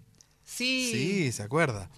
Eh, Muy bonita la película. una la- película hermosa que cuenta la historia, la vida de Violeta Parra, pero no de una manera cronológica exactamente. ¿eh? Va contando diversos episodios y distintas etapas.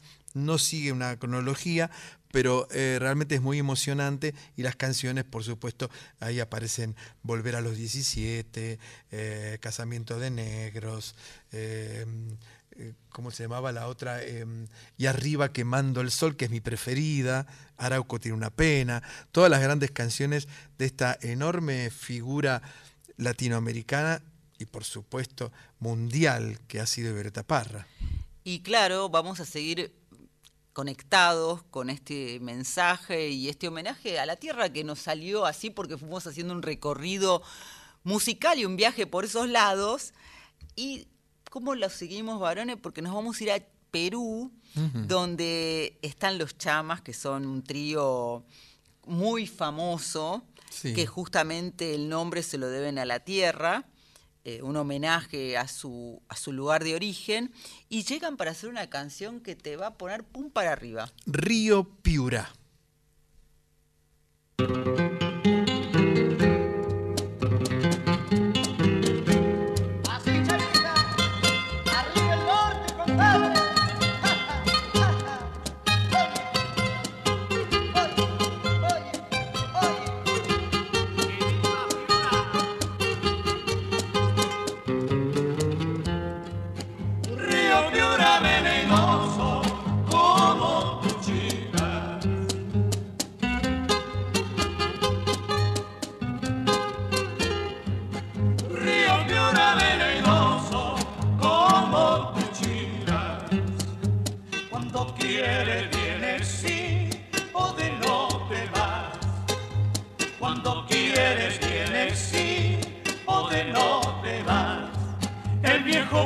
amoroso siempre te espera, siempre te espera.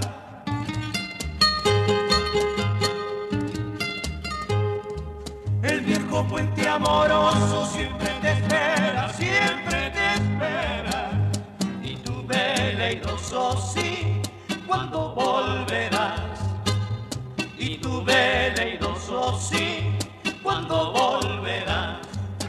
Los sauces están muy tristes, los tamarindos resecos, los arenales sedientos, los refresca solo el viento. Ya ti y los ni pelatela. Ya ti y los osí, ni pelatela. Un momento, chamita. ¿Qué pasa, pajarito? Un algarrobo y un sauce bailan de gusto un tondero que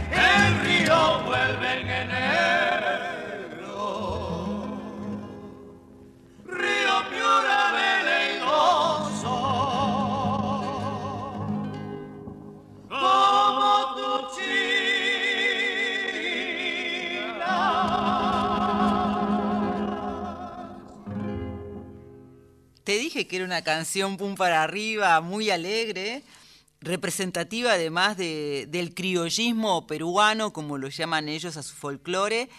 Eh, esta canción está incluida en el disco Desde que te fuiste del año 2017. La música peruana también, por supuesto, como en la mayoría de los países que integran América, tiene diversos ritmos de acuerdo a las zonas donde se toca. Nosotros solemos pasar bastante música peruana que no solamente viene del altiplano o de la llanura, como en este caso, sino también de la selva amazónica, cuando pasábamos lo que se llama o se conoce como chicha, la cumbia chicha, ¿se acuerda? Sí, me gusta mucho ese género además. Los, eh, no es lo mismo chicha que limonada. No, nunca. No, por supuesto que no. La limonada y la chicha son muy ricas, por otra parte. Decía que antes de ser los chamas, nombre que se pusieron como contábamos antes, antes en homenaje a la tierra, ellos se llamaron los hermanos Gómez, porque en realidad son hermanos, no es porque decidieron llamarse Gómez, porque sí. Claro, pero- los pero- hermanos Gómez y sus guitarras. Pero usted como los chamas. a, los- a los Em- chamas. Sí, empezaron como dúo. Y después, como por la influencia del trío Los Panchos, fíjate cómo la música siempre nos une, eh, decidieron que necesitaban uno que no fuera hermano porque eran dos, no tenían más hermanos. Y ahí encontraron como a la tercera pata, formaron este trío y se hicieron muy famosos a partir de una de las canciones peruanas más conocidas de no solamente de Perú, sino de toda Latinoamérica y diría del mundo, que es La Flor de la Canela. Sí. Em, yo tengo algunos artistas, voy a pasar a otro tema ahora. Ah, bueno. Tengo algunos artistas que son predilectos. Por supuesto, como todo el mundo, ¿no? Usted debe tener los suyos. Entre mi lista, entre mi, le diría mi top 10, ¿eh? top 10 son los 10 más importantes según quien le habla. Entre ellos está el cubano Elíades Ochoa, un grande entre los grandes tocando la guitarra, tocando el 4, tocando el 3, que son todos estos instrumentos que se ejecutan en la zona del Caribe, no solamente en Cuba, sino también en Venezuela, en Colombia y por supuesto en Puerto Rico. Pero él es de Cuba. Y aquí llega Elíades Ochoa para traernos una versión muy especial de... Sus ojos se cerraron.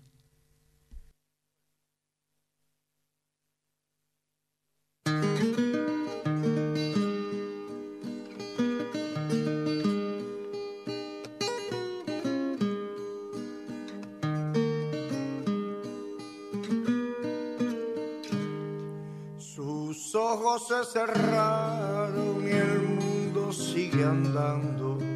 Su boca que era mía ya no me besa más. Se apagaron los ecos de su reír sonoro. Es cruel este silencio que me hace tanto mal.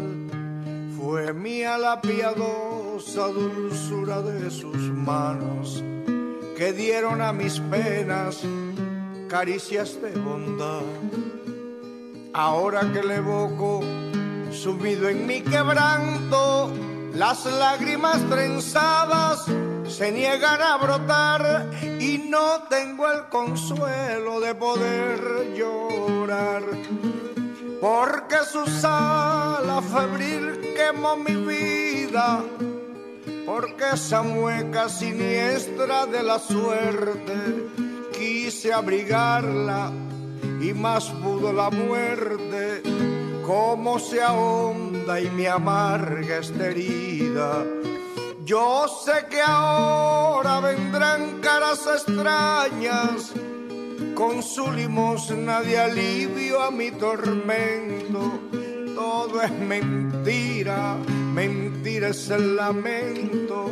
Hoy está solo mi corazón.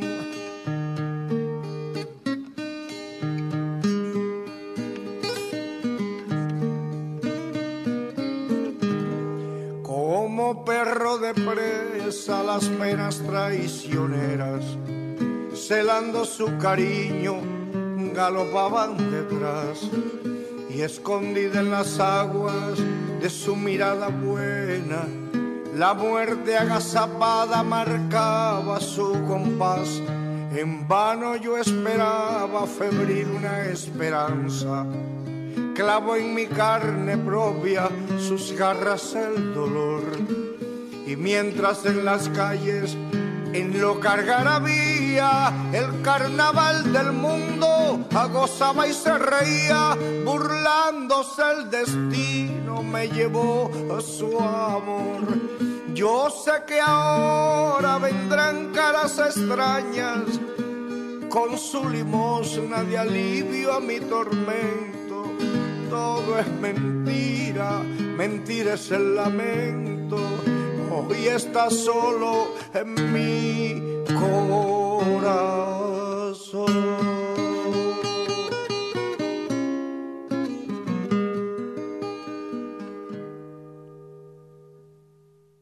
Varones, ¿Qué le, qué le pareció, profe? Eso te iba a decir, si te gusta tanto Elíades Ochoa cantando sus canciones y sus ritmos, me quiero imaginar, o no me puedo imaginar, cuánto te gusta haciendo en ritmo de bolero este tangazo de Alfredo Lepera y Carlos Gardel. Sí, en sus ojos se cerraron, esta versión de Elías Ochoa se encuentra en el álbum titulado Estoy como nunca del año 2002. Lo tengo, por supuesto, un discazo increíble. Y mm, Elías Ochoa, por supuesto, por un lado, es una de las estrellas del Buenavista Social Club, aquel movimiento que rescatara al músico estadounidense Ray Cooder, pero además es el líder del Cuarteto Patria, que es una agrupación histórica, eh, clásica de Cuba, por supuesto lleva muchísimos años tocando y cantando en Cuba. Con el Cuarteto Patria, entre otras canciones, grabó otro tango, también de Gardel y Lepera, Volver nada menos, que incluyó en el disco Sublime Ilusión del año 99. Sí, lo hemos pasado. Eh, no, hace no hace mucho, digamos, en una de las noches en la Tierra. Em, y además, él tiene un proyecto con músicos africanos, Elías Ochoa, muy interesante, muy, muy interesante, que se comunican a través de la música, porque unos hablan dialecto de, yo no recuerdo si es de, de Sudán o de dónde es, o de Ghana, y él habla, por supuesto, en castellano, en su cubano natal, ¿no? Pero así todos se entienden y hacen espectáculos en conjunto que son increíbles. Hemos pasado también alguna vez alguna canción de ellos, pero eso es muy simple de explicar, varones. ¿Por qué? Porque lo dice la folclórica, la música. Hace sonreír al mundo y nos une. Y nos une. Eh, vamos a escuchar un poquito al gran Quique Pessoa y seguimos con Una Noche en la Tierra, profe. Una noche en la Tierra, folclore del tercer planeta, con Graciela Guiñazú y Eduardo Barone. Bueno, viene una sección que siempre destaca y prioriza el trabajo de los artistas emergentes, como decimos. Afuera se le dice underground, porque queda como muy cool, ¿vio, profesora? Pero acá son artistas emergentes, toda esa gente que está trabajando a puro pulmón para hacer conocer su arte. En este caso, además, le vamos a festejar el cumpleaños a Lili Gardés, que llega para celebrar con nosotros no solo el día de su nacimiento, sino también los 10 años con la música. Ella es cantante, letrista y compositora de tango electrónico y fusión y llega a Barone para ser todo se vuelve a repetir. En Yo Soy.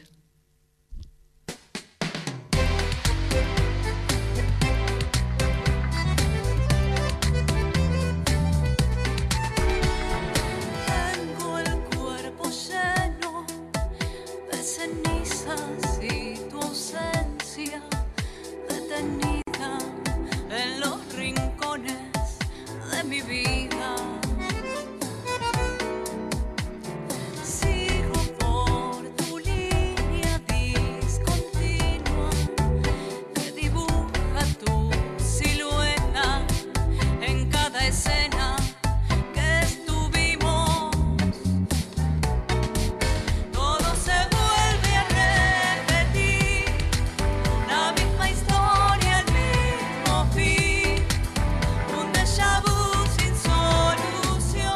estábamos escuchando ahí a, Lili Gardés, que tiene un apellido realmente ilustre, porque como decíamos al principio del programa, es el mismo apellido que tenía la mamá de Carlos Gardel. Ella, Lili, ya lo va a explicar ahora muy prontito, todo se vuelve a repetir, forma parte de su álbum Acostumbrarse, no es bueno de 2018. ¿Y qué tiene Lili para contarnos? Hola, Graciela y Eduardo. Soy Lili Gardés, cantante, letrista y compositora de tango fusión, electrotango. Y bueno, estoy muy contenta porque hoy estoy festejando mi cumpleaños con ustedes y mis 10 años desde que presenté eh, mi primer disco en el Centro Cultural de la Cooperación. Ay, Lili, feliz cumpleaños. Eh, la primera vez creo que nos pasa de celebrar justo el día del cumpleaños con un artista con el que estamos conversando. Así que espero que tengas un hermoso día que lo comenzás aquí en la folclórica. Muchas gracias, muchas gracias. La verdad que sí, la verdad que es un, regalo hermoso. ¿Y cuáles son los sueños? Porque festejas tu cumpleaños de vida y tu cumpleaños de vida como cantante, 10 años, mañana con un show en el Centro Cultural de la Cooperación. ¿Cuáles son esos sueños que te quedan por cumplir y que decís, bueno, es hoy? Eh, creo que, no sé si podría decir que el sueño está cumplido, pero la verdad que eh, fue un deseo muy fuerte siempre el hecho de querer cantar, y, poder transmitir eh, lo que sentía a través de mis canciones. Entonces, la verdad que este festejo a mí me, me, completa, eh, creo que es un seguir creciendo a partir de acá, ¿no? Eh, y seguir cumpliendo, creo que es eso, liberarse y cumplir los deseos, más allá de lo que uno se haya propuesto en, en otra etapa de la vida, ¿no? yo vengo de por ahí hacer una carrera profesional en otra área, pero eh, lo artístico siempre fue como un deseo muy fuerte y bueno, hace 10 años eh, lo empecé a hacer profesionalmente. Entonces, la verdad que yo creo que sí, estoy celebrando un deseo cumplido. Y lo celebras de, con un género que no es fácil, el tango, pero le agregaste una dificultad más, que es el tango fusión, hacer como una reversión o una modernización, si se quiere, del tango clásico. Sí, sí, la verdad que es como vos decís, fue un camino difícil. Eh, más, bueno, hace 10 años eh, el tema del, machismo y todo era muy fuerte, no solo en el tango, sino en todo. Eh, los últimos años recién que, empezamos con, bueno, con esta liberación y con, bueno, eh, todo lo que estamos viviendo hoy respecto al feminismo, eh, eso no pasaba. Y bueno, fue abrirse camino, pero me daba cuenta que en el tango tradicional no, no, no tenía un espacio, no me sentía cómoda. Y, y, sí me gustaba empezar a hacer eh, mis propias canciones. Y bueno, buscando y construyendo empecé a, ir por el, lo que es el tango electrónico, ¿no? porque ya había un camino recorrido por grandes grupos, eh, me, empecé a sentir más cómoda en ese ambiente. Y, bueno, de hecho hoy ya... Eh, digamos que formo parte de ese movimiento que es el electrotango, en donde hay grupos como Tangueto, Otros Aires, Narcotango, que son los que marcaron el camino. Y bueno, ya estoy compartiendo escenario con ellos también. Entonces, bueno, la verdad que, el camino que ellos hicieron me facilitó insertarme y poder hacer mi música. Para quien no conoce tanto, ¿Qué tiene del tango tradicional el llamado tango fusión o electrónico? Sí, bueno, la rítmica, eh, los instrumentos eh, acústicos, eh, porque el tango electrónico no es que, es todo, a veces por ahí la gente piensa que es música electrónica. En realidad el tango electrónico es agregar la electrónica como un instrumento más. ¿No? un sonido más moderno, pero también eh, puede haber eh, instrumentos como el bandoneón, el piano, eh, las guitarras. Entonces, bueno, lo, que se hace con el tango electrónico es por ahí liberar los límites del género y fusionarlo por ahí, esa rítmica, con otras, o con otros géneros, como, bueno, lo que yo hago es por ahí a veces con algo más latino eh, o algo más melódico. Eh, a veces eh, esos límites se van, se van, se van bastante y otras veces no. pero bueno, ahí está la, libertad, ¿no? Con la que uno crea. Pero el tango tradicional un poco siempre está presente y te lo tengo que decir desde tu apellido, el que elegiste artísticamente, que es Gardés, nada menos que el nombre de, el apellido de la mamá de Carlos Gardel. Sí, sí, sí. Lo que pasa que, bueno, yo no lo puedo negar, yo soy tanguera de, desde muy chica y mm, en el coro, o sea, por supuesto participaba en el coro del colegio porque siempre me gustó cantar, estudiaba guitarra. Entonces, eh, bueno, era como un sobrenombre que me, que me daban, eh, quedó, ¿no? Así como Gardés, la Gardés o la Gardelita o la...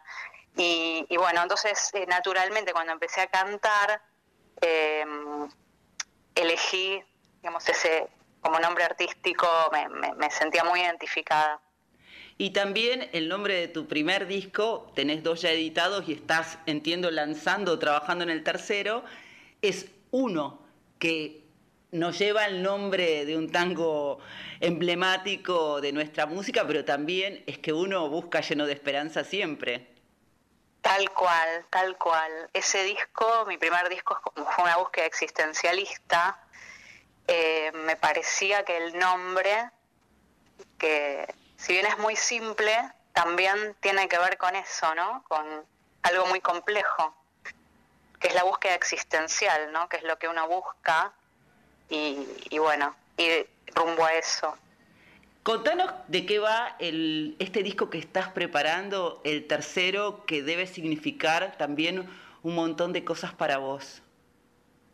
Y sí, porque el tercer disco empezó eh, durante la pandemia, durante la cuarentena estricta. Y eso, bueno, implicó muchos cambios, eh, muchas dificultades, y eso también eh, se nota en las, en las composiciones, ¿no? La, la época que uno vive se, se, se transmite en lo que uno hace. Entonces, eh, siempre en, las, en, los, en cada disco hay como una ruptura frente al anterior. Y en este pienso que creo que hay más fusión. eh, por ejemplo, el primer tema que se llama Soy tu naturaleza, fue durante la cuarentena estricta, tiene una fusión con el trap. Eh, fue como ir, eh, me parece que es ir indagando, ¿no? En, en- lo nuevo, en los sonidos actuales, ¿no? Estar siempre, eh, porque en general pasa lo contrario, siempre eh, el- uno está en lucha con lo nuevo, ¿no? En general los géneros, eh, siempre uno escucha, no sé, lo de antes era mejor, lo que se escucha ahora no sirve, o es feo, o es malo. Entonces, en realidad es como abrirse un poco, abrir un poco la cabeza y escuchar y ver qué elementos se toman de lo nuevo para recrearlos, eh, porque me parece que todo el tiempo el artista tiene que estar eh, creando y generando cosas. Entonces, bueno, creo que este disco y estos temas tienen que ver con eso, ¿no? Mañana van a pasar cosas también en el Centro Cultural de la Cooperación, donde celebrás tus 10 años con el disco. Sí, sí. Yo creo que mañana va a ser un show muy, muy especial porque, bueno, por los festejos, por, por mi cumpleaños, que lo voy a seguir festejando, eh, y por los 10 años, eh, va a ser muy, muy especial eh, con la gente que, que me viene siguiendo desde hace tanto tiempo, así que creo que va a ser un, un show muy personal y muy afectivo. Lili, te deseamos toda la felicidad. Chin chin por vos, en este momento hacemos un brindis virtual. ¿Y con qué canción te gustaría despedirte? Y podría ser eh, una canción que se llama Todo se vuelve a repetir.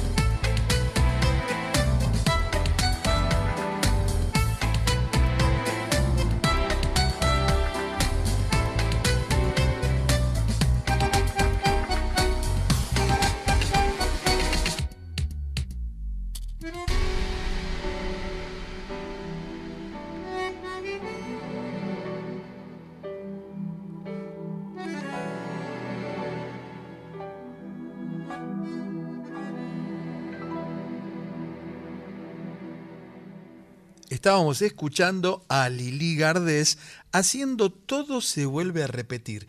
Y este título de esta canción me remite a aquel viejo adagio que dice que no hay nada nuevo bajo el sol, porque todo se repite continuamente, profesora. Creo que de eso se trata también lo que nos contaba Lili, que como antes mencionábamos es cantante, letrista y compositora de tango electrónico y fusión.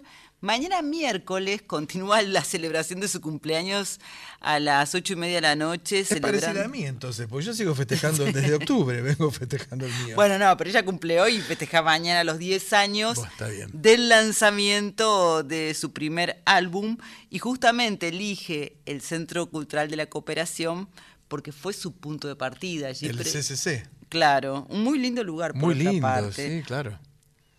¿Y entonces? No, te estoy contando, bueno, ella ya está mm, preparando su nuevo disco que se llamaría en principio Soy tu naturaleza, que es el título de la primera canción, el primer corte, como se dice.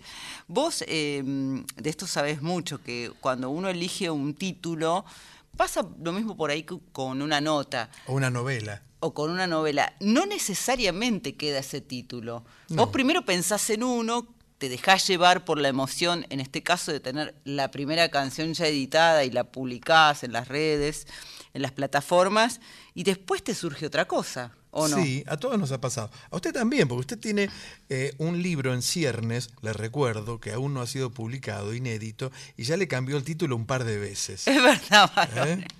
Sí, lo que pasa que el título, por ejemplo, ahí lo que a mí me sucedió, no sé, le tendríamos que preguntar a Lili cómo fue, a Lili cómo fue su proceso, es que el título que había elegido originalmente, después me di cuenta que no solamente había sido guion de una película, sino el título de una película, y estaba como, ya ahí me de- desalentó. Exactamente. Profesora, ¿sabe que yo vi un león? Oscar Alemán también, ¿podés creer? Y aquí llega entonces el gran chaqueño de la guitarra de jazz, el argentino Oscar Alemán, para hacer... Yo vi un león.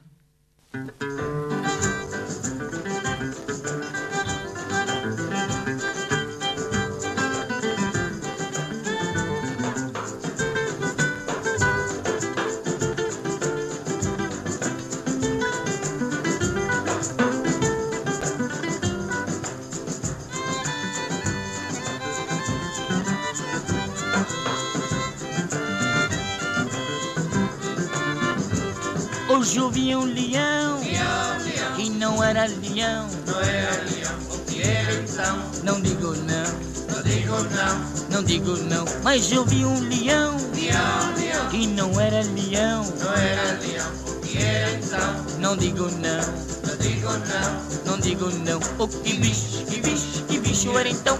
Que bicho, que bicho, que bicho era então? O que bicho, que bicho, que bicho era então? Que bicho, que bicho, que bicho era então? Tinha corpo de leão, Tinha cara, cara de leão, tinha boca, boca de leão, tinha olho, olho de leão, tinha dente, dente de leão, tinha pata, pata de leão, tinha unha, unha de leão, tinha ronco. ronco de leão. Ah, Isto era um leão, não era leão, que era então? não digo não, Não digo não, não digo não.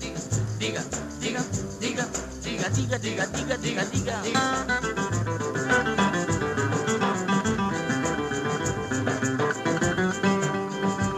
Hoy yo vi un león que no era león. não era leão.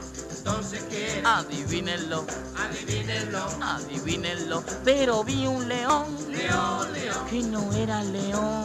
era Ah, adivínenlo, Adivínenlo, adivínenlo.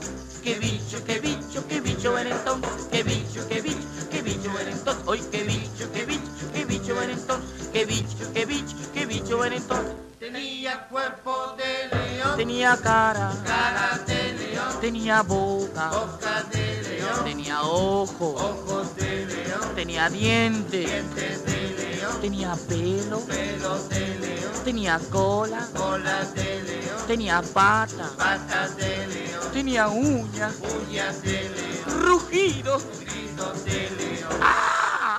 ¿Eso era un león? No era león, sé qué. adivínenlo. Adivínenlo. Adivínenlo. Vamos, diga, dígalo. No. Vamos, diga, dígalo. No. Vamos, diga, dígalo. Bueno. Dígalo. Era la suegra del león. Era la suegra del león. Era la novia del león. Era la novia del león. Era leona y no león.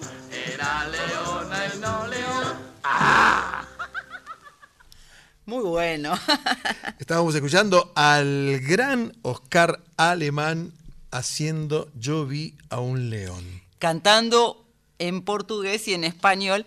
El tema es del compositor brasileño Lauro Mayateles, que fue incluido en el disco Oscar Alemán y su conjunto con ritmos de Brasil, que en realidad es un compilado más moderno porque esto es del año 53, creo, 57 por ahí. Sí, y Oscar Alemán, cuyo segundo nombre era Marcelo.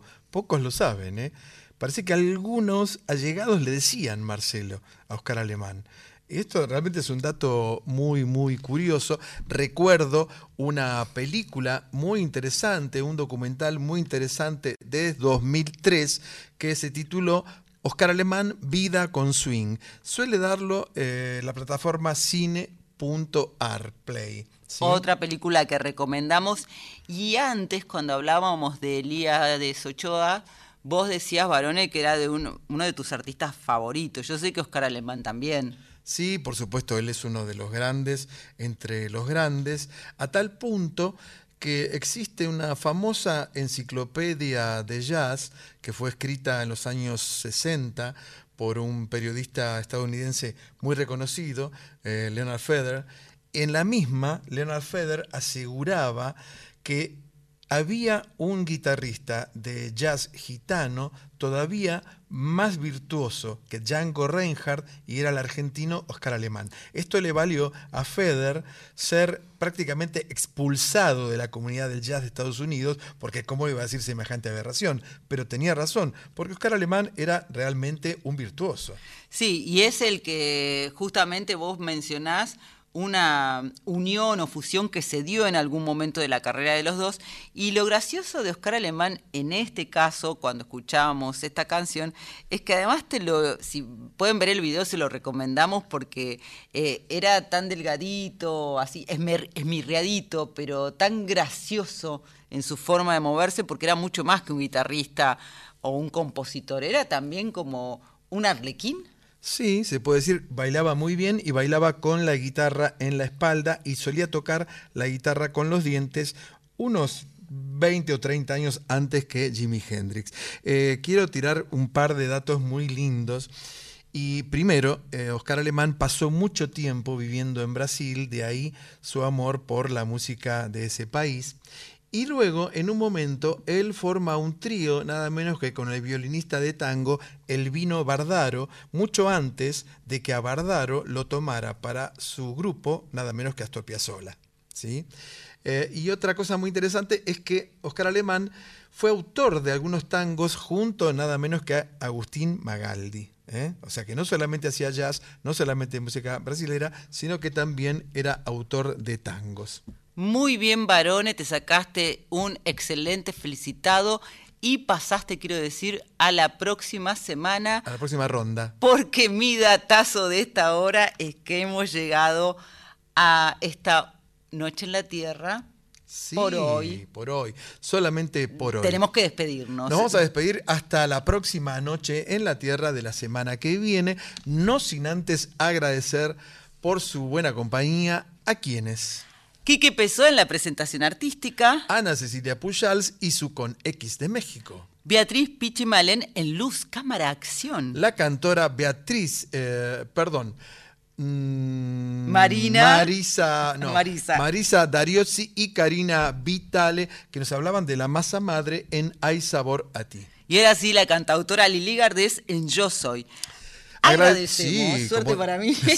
Como siempre, a nuestros compañeros Diego Rosato, Fernando Salvatori y José Luis de Dios que hacen la puesta en el aire. a Jorge Escobar, que estuvo acompañándonos en el primer tramo de Una Noche en la Tierra, y ahora a José Hualpa, Josué, lo digo bien, Hualpa, en la operación técnica. Sí, a Darío Vázquez queremos agradecerle, por supuesto, que siempre está atento para subir el podcast de nuestro programa disponible en la web de la folclórica y también en Spotify. Y por supuesto a Violeta Epifanio. La Chuchi.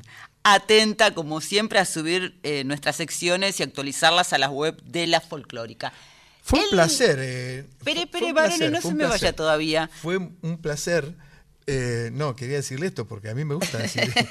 Lo- mi mamá solía decir que no basta con amar, sino también hay que decirlo.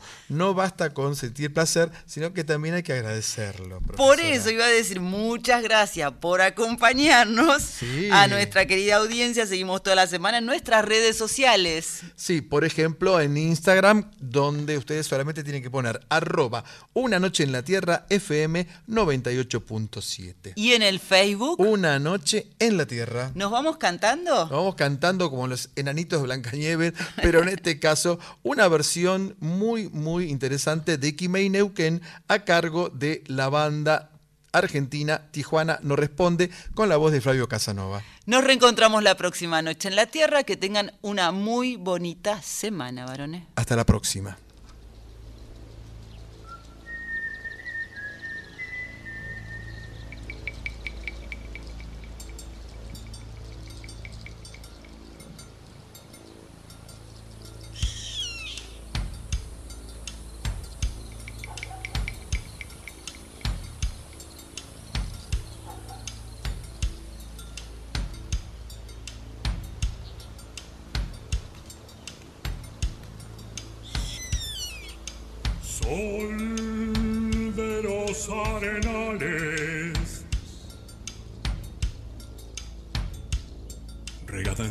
Sangre de un bravo saehueque. Grito que está volviendo en su desbocado otro pehuenche. El cielo la honda noche se oye del viento la serenata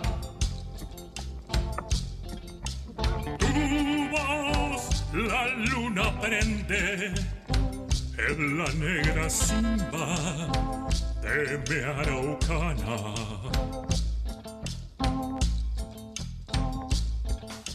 Aguas que van, quieren volver. Aguas que van, quieren volver. Y arriba del campo prendido, Neuquén, Quimei, Quimei, Neuquén, Neuquén.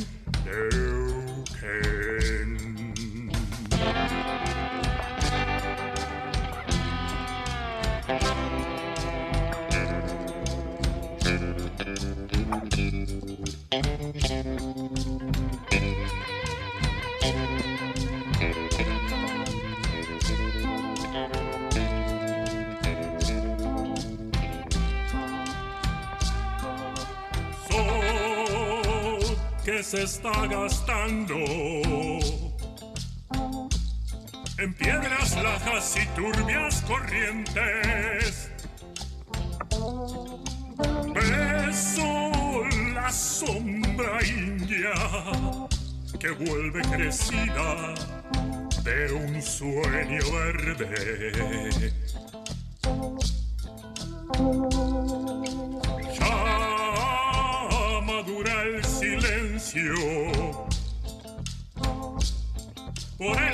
Agreste vientre de tus bardas. Quieren rayen dormirse, tiemblan sus entrañas enamorada.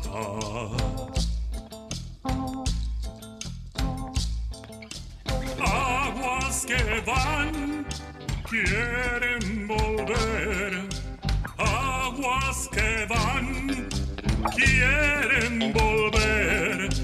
arriba del canto prendido, Neuquén, Quimei, Quimei, Neuquén. Neuquén, Quimei, Quimei, Neuquén. De los arenales, de los arenales.